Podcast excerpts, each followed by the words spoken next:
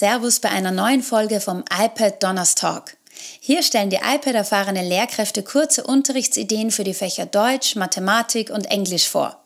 Du kannst die Ideen aber auch für alle anderen Gegenstände anwenden und dir die nötigen Inputs im dazugehörigen Webinar holen. Heute dreht sich alles um Safari, den Webbrowser von Apple. Frische nicht nur ein paar Basics auf, sondern hol dir auch ganz schön viele Geheimtipps. Los geht's mit Mathe. Ingo Stein, iPad Schule COP 2.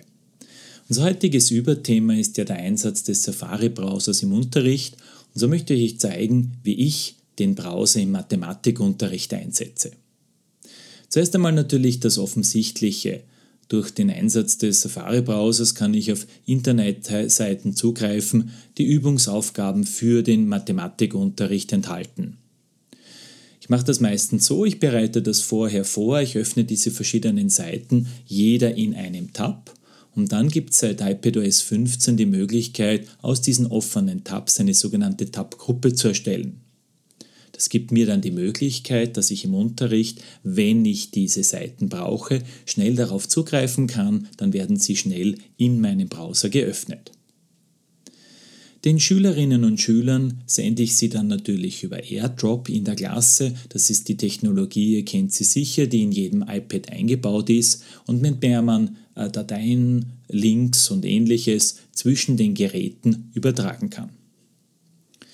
Jetzt ist es aber so, bei vielen dieser Übungsseiten, ich möchte das Beispiel zum Beispiel die Learning Apps Seite learningapps.org nennen, ist es notwendig, Konten zu erstellen, wenn man danach entsprechendes Feedback haben möchte, ob die Schülerinnen und Schüler die Übungen auch durchgeführt haben.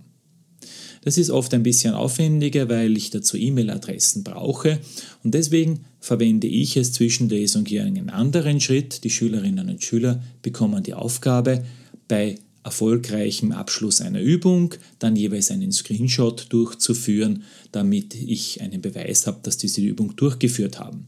Ein Screenshot beim iPad ist ganz einfach durch gleichzeitiges Drücken der Standby-Taste und der Home-Taste oder indem ich mit dem Apple Pencil von der linken unteren Ecke in Richtung Mitte einen Strich ziehe. Aber auch für uns als Lehrerinnen und Lehrer kann der Safari-Browser in unserem eigenen Arbeit eine große Hilfe sein. Vielleicht geht es euch ähnlich wie mir. Ich gebe manchmal den Schülerinnen und Schülern als Aufgabe, sich selber zwei Zahlen zu suchen und damit eine Rechnung durchzuführen. Und dann kann es halt passieren, dass der Schüler zu euch kommt und er hat zwei vierstellige Zahlen miteinander multipliziert und möchte jetzt wissen, ob das jetzt eh richtig ist. Jetzt ist es aber so, dass auf den iPads standardmäßig kein Taschenrechner installiert ist und vielleicht ist in den ersten Schulwochen auch der Workflow, wie man eine App darauf installieren kann, noch gar nicht fertig. Deswegen ein Tipp, wenn ihr einfach in die Adressleiste oben als Suchbegriff Taschenrechner eingibt, dann öffnet sich der Taschenrechner von Google. Das ist im Prinzip ein vollwertiger Taschenrechner.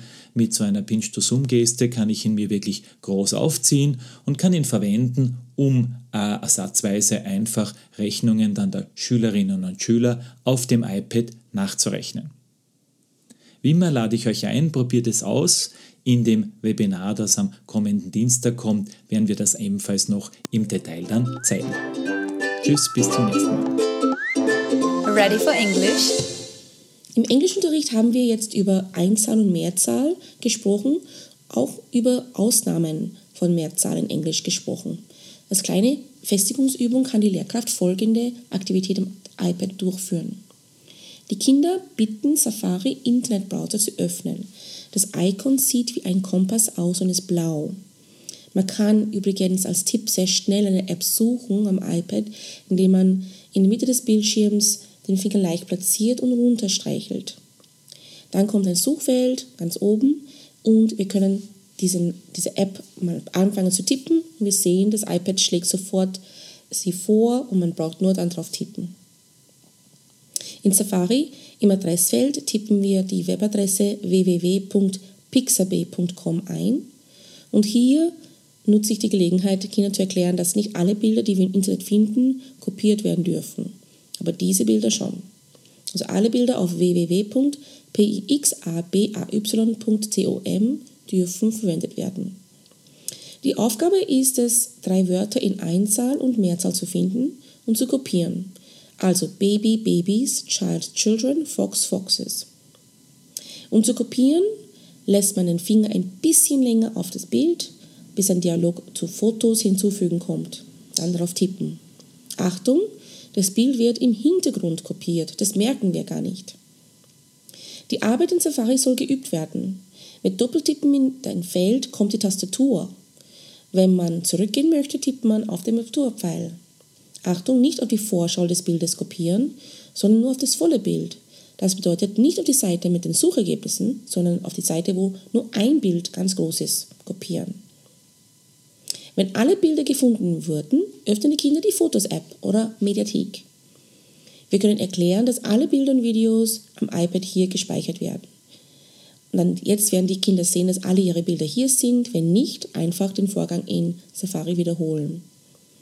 Jetzt tippen Sie die Kinder auf ein Bild, das wird ganz groß.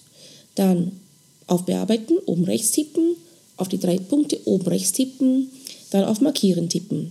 Die Zeichentools erscheinen. Jetzt beschriften Sie das Bild mit dem Stiftewerkzeug mit einer Farbe Ihrer Wahl. One baby, two babies, one fox, two foxes, one child, two children. Achtung, alle Wörter werden in Englisch kleingeschrieben in dem Fall. Die Kinder sollten auch ähm, wissen, dass sie, wenn sie einen Fehler machen, dass sie entweder auf den Naturpfeil tippen oder es gibt ein Radiergummi, dann können sie das löschen. Natürlich kann man am iPad entweder mit dem Stift oder mit dem Finger schreiben. Jetzt haben hoffentlich alle Kinder es geschafft, ihre ersten Bilder richtig zu beschriften und sie können in der App Safari Bilder suchen und für den Unterricht verwenden. Wie das aussieht, können Sie im Webinar erfahren oder in die Shownotes sehen. Zum Abschluss gibt es noch Tipps für Deutsch. Hallo, da ist wieder Stefan aus der Feuerbachstraße. Ich stelle euch dieses Mal eine Deutschstunde mit dem Schwerpunkt Lesen vor. Die Schülerinnen und Schüler und auch ihr werdet dazu den Safari-Browser nutzen. Außerdem werde ich euch gleich erklären, wie man mit dem iPad schnell einen Artikel als PDF abspeichern kann. Aber mal von vorne. Im ersten Schritt suchst du dir einen Artikel im Internet. Gerade in einer ersten Klasse bietet sich die Seite www.klexikon.de an. Hier findest du nämlich kindgerechte Texte in angenehmer Länge. Wer beispielsweise einen, eine höhere Schulstufe hat und so wie ich gerne aktuelle Nachrichten im Unterricht liest und diese als Grundlage für Gespräche nutzt, kann den folgenden Tipp aber genauso nutzen. Der Safari-Browser bietet nämlich die Reader-Funktion. Diese Funktion blendet alle Inhalte eines Artikels aus, die beim Lesen ablenken könnten. Ein Beispiel wären Werbeeinblendungen und Werbebanner. Aktivierst du die Funktion, erhältst du einen übersichtlichen Artikel, sogar mit allen Bildern, schön dargestellt und ohne Ablenkungen. Diesen Artikel kannst du nun mühelos mit den Schülerinnen und Schülern teilen, zum Beispiel auf der Lernplattform oder einfach via AirDrop oder in der App Classroom. Mit einem kleinen Trick erstellst auch mühelos ein PDF des Artikels. Dies funktioniert mit allen anderen schriftlichen Dokumenten übrigens genauso. Hast du den Artikel erstellt und mit der Klasse geteilt, haben die Kinder dann natürlich die Aufgabe, diesen zu lesen. Ich nutze dann immer gern die App Kahoot oder Sokrativ, um den Inhalt des Textes spielerisch zu erfragen. Gerade Kinder in der ersten Klasse lieben die App Kahoot, denn sie spielen hier gegen ihre Mitschülerinnen und Mitschüler. Sie üben so, Texte sinnerfassend zu lesen, damit sie am Ende natürlich möglichst viele Fragen beantworten können, um möglichst viele Punkte zu gewinnen. Ich selbst gebe so eine Aufgabe mindestens einmal die Woche. Die Schülerinnen und Schüler wissen dann ganz genau, dass jeder und jede von ihnen Fragen zu den Texten, die ich ihnen gebe, beantworten müssen. Somit habe ich am Ende eigentlich immer eine schöne Übersicht über das Leseverständnis der Kinder. Der Vorteil liegt ganz klar darin, dass ich immer alle Kinder gleichzeitig überprüfen kann und nicht immer nur ausgewählte. Die Reader-Funktion von Safari bietet also einige Vorteile, wenn man das Lesen von Texten betrachtet und auch das Erstellen eines PDFs kann im Unterricht immer mal wieder hilfreich oder auch notwendig sein. Du kannst Inhalte somit leicht teilen.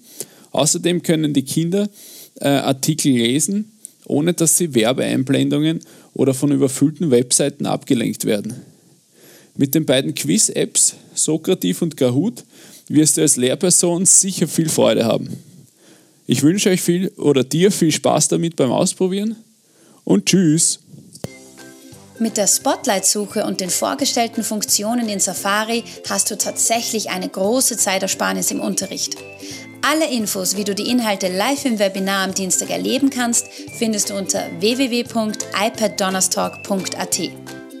Versuch doch gleich einmal Safari zu öffnen und die beiden A's neben der Suchleiste zu finden. Sei gespannt, was passiert und wir hören uns beim nächsten Mal. Tschüss!